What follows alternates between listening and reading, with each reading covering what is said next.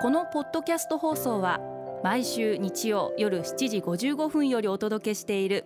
毎日に夢中感動プロデューサー小林翔一を再編集した特別版です。放送で収まりきらなかったアルビオン社長小林翔一さんが大切にしている感動のポイントをどうぞお楽しみください。アルビオンの小林翔一です。先入観をやめませんか？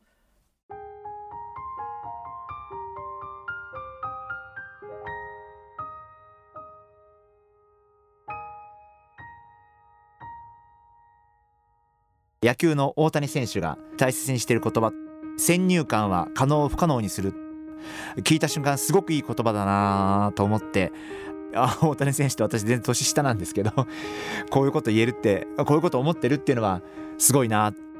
あの私も仕事をしていく中でそれまでの常識とか過去の例だったりとかってどうしても人ってそういうことに縛られがちになるんですけどでも世の中って全然違ってやっぱり常識が変わっていくこともありますし環境が変わっていくこともありますし今まで当たり前だったことが変わっていくことが当たり前だと思わなければいけないんじゃないかなあのそんなふうに思っています。例えば化粧品業界でも昔はお客様が化粧品買える場所って百貨店さんと化粧品専門店さんしかなかったんですけど今では例えばドラッグチェーンさんでも化粧品買えますしコンビニエンスストアさんでも化粧品買えますしスーパーマーケットでも化粧品買えますしネットでも化粧品が買える。今ではいろんなところで買える。前から想像もつかなかったようなことがすごく起こっていてお客様を取り巻く環境もこれだけ変わっているっていうことがあるんでやっぱりこう常識を疑ってかかる。で何が大事かっていうと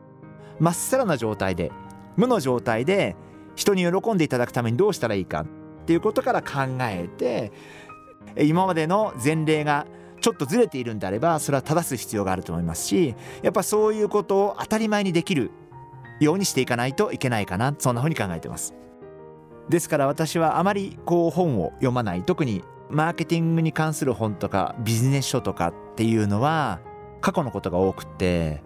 書いてる人が経験したこと。でもそれがこれから先合ってるかどうかっていうのは分からないこともあるんで、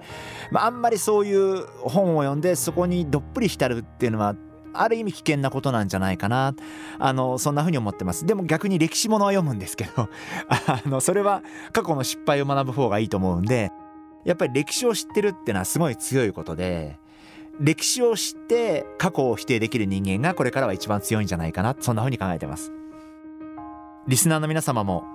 えー、先入観に取られることなく、えー、自由な発想で、えー、楽しく考えていただきたいなそんな風に思ってます。今回はこちらのメッセージをご紹介させていただきます。のんくんさん男性の方ですね。ありがとうございます。小林さんにご相談です。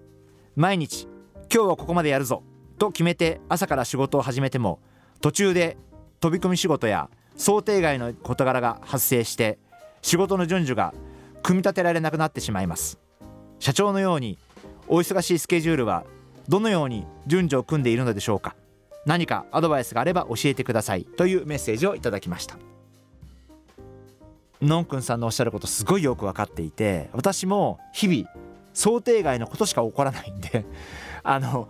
これや明日これやろうとかこういうふうに組み立てようと思っていても必ずその日何か想像もしなかったような問題課題そんなものが噴出してきてそっちに時間が取られる。そっちの対応に追われる。そんなことばっかりが続きます。でも本当にこれってあの自分ってもうあんまりこんないろいろ経験してるから驚くことないよなって思ってても毎日驚きしかないんで、まあ、人生ってこんなもんなんだろうなと思いながら。で私が今気をつけているのはある程度大きな方向性の中でしか物事を決めない。つまりなるべくフレキシブルな状態で要するに突発事項が起きる前提でスケジュールを組み立てておかないと結局そういうふうに全部時間とかそっちに労力を取られてしまうんでまた明日も突発事故が起こるなと。突発事故が起こった中でどう組み立てようかなっていうことを考えるようにしています。ですから一日の予定って明日の予定をガチガチに組んじゃうと動かしようがなくなっちゃって逆に突発が起こった時により自分が混乱しちゃうと思うんであんまりそういう組み立てにはしないで明日も突発事故が起こるだろうと。でその突発事故にかかる労力が半日なのか2時間なのか8時間なのかその辺によっても変わって全て状況は変わってくると思うんで自分の中でざっくりと、まあ、こんな突発が起こってもしこのぐらいの突発だったらこういうふうに明日組み立てようかなとかこの12時間で終わったら明日ほとんど予定通り進むなとかそういうふうに大きな方向性の中でスケジュールを組まれた方が私はいいんじゃないかなというふうに思っていて多分のんくんさんってすごい几帳面にこうしっかりと決められるタイプだと思うんであんまりそうやって決められない方が私はいいんじゃないかな。仕事ってやっぱり突発が起こりますし突発が起こらない仕事なんて私はないと思うんでやっぱりそういうふうにある程度大きな大きな中でフレキシブルに対応できるようなスケジュール組みをされた方がいいんじゃないかな。そんな風に思ってます。もちろん人とのアポイントはこれはもう動かせませんのでそれ以外はある程度ご自身の中でフレキシブルなスケジュール組みにされるといいんじゃないかな。あのそんな風に思ってます。毎日に夢中。感動プロデューサー小林翔一では